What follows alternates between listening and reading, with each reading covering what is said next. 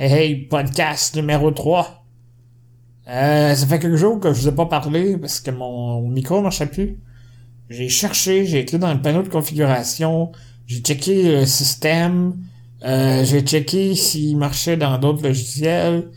Il y a rien qui voulait, fait que euh, j'ai réalisé que il était à off. Donc peut-être la petite ange du ménage l'a accroché ou whatever, mais euh, bref, hey, je suis de retour. Je vais vous faire euh, je vais faire la leçon aujourd'hui. Moi là, j'ai une phobie, comme ben d'autres vont me dire, mais j'ai beaucoup peur de des rhumes, des grippes, des transmissions de de, de, de microbes, de bactéries euh, dans les airs. On sait que c'est des particules qui flottent un peu partout. Quand quelqu'un tousse ou quand quelqu'un éternue, quand tu passes dans ce petit nuage invisible, il y a de bonnes chances que tu attrapes un rhume ou une grippe si ton système immunitaire n'est pas adéquat. Ce qui est mon cas. Un peu comme au Japon, ils ont trouvé une petite manière, on voit souvent les, vidéos, des images là, de euh, petits japonais avec des masques puis des, des masques d'hôpital chirurgicaux. Euh, écoute, ça fait un bon petit bout là. Parce que la grippe espagnole, en 1918, elle a, elle a fait 50 millions de morts. Fait que c'est comme... Ouah, ça a fait un méchant ménage. Il y avait pas mal moins de monde pour écouter euh, Tout le monde en parle. Fait que c'est comme... C'est comme ça qu'en 1919, le Japon a décidé de distribuer des masques à tout le monde. Fait que comme ça, tout le monde avait son petit masque, puis tout le monde se sentait protégé. Euh, puis c'est devenu une coutume euh, dans les pays euh, orientaux que le masque est une forme de respect. ça démontre une grande politesse envers son prochain, envers la collectivité.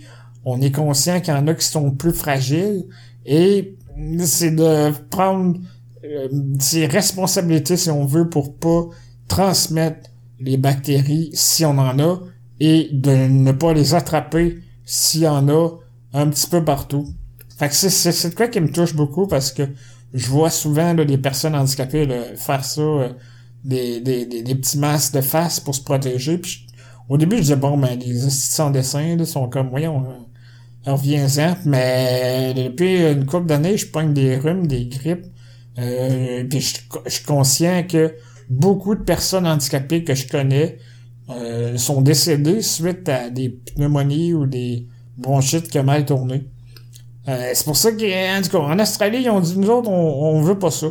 On veut pas ça parce qu'en Australie, on dit, ah, ça, ça ressemble un peu à un masque de voleur, tu sais. Quelqu'un qui se met un masque la face, il y a de quoi cacher.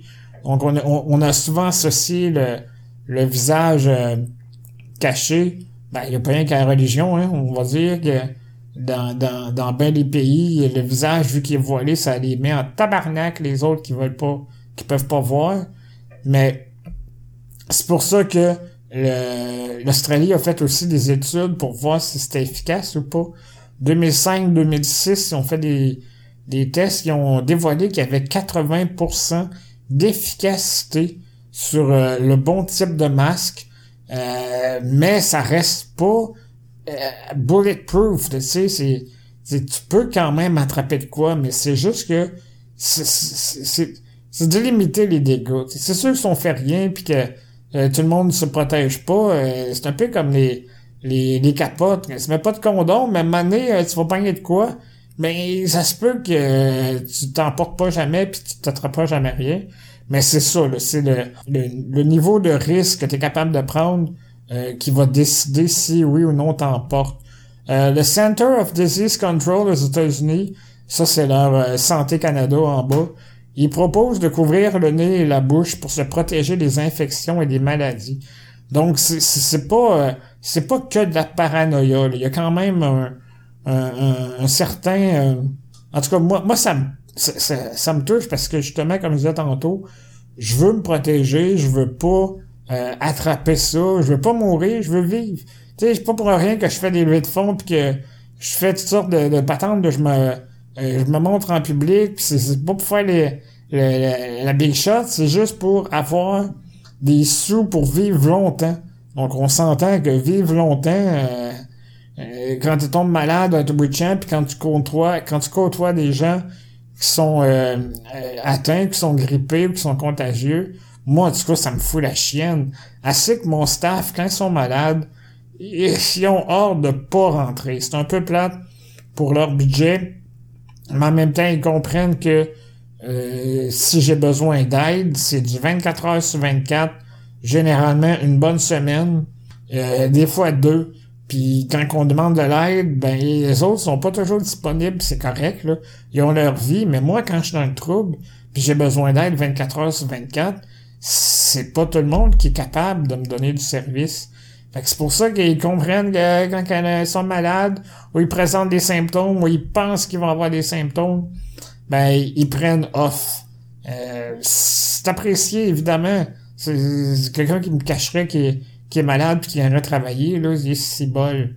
Euh, c'est déjà arrivé. D'ailleurs, un petit ange est arrivé un matin. Elle dit Ah, j'ai failli pas venir, je suis malade. Ah, qui va chercher un masque?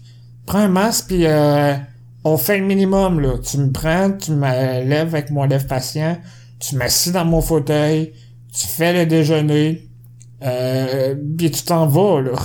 Je veux dire, il y aura pas de, de il y aura pas de tâches élaborées le matin, là.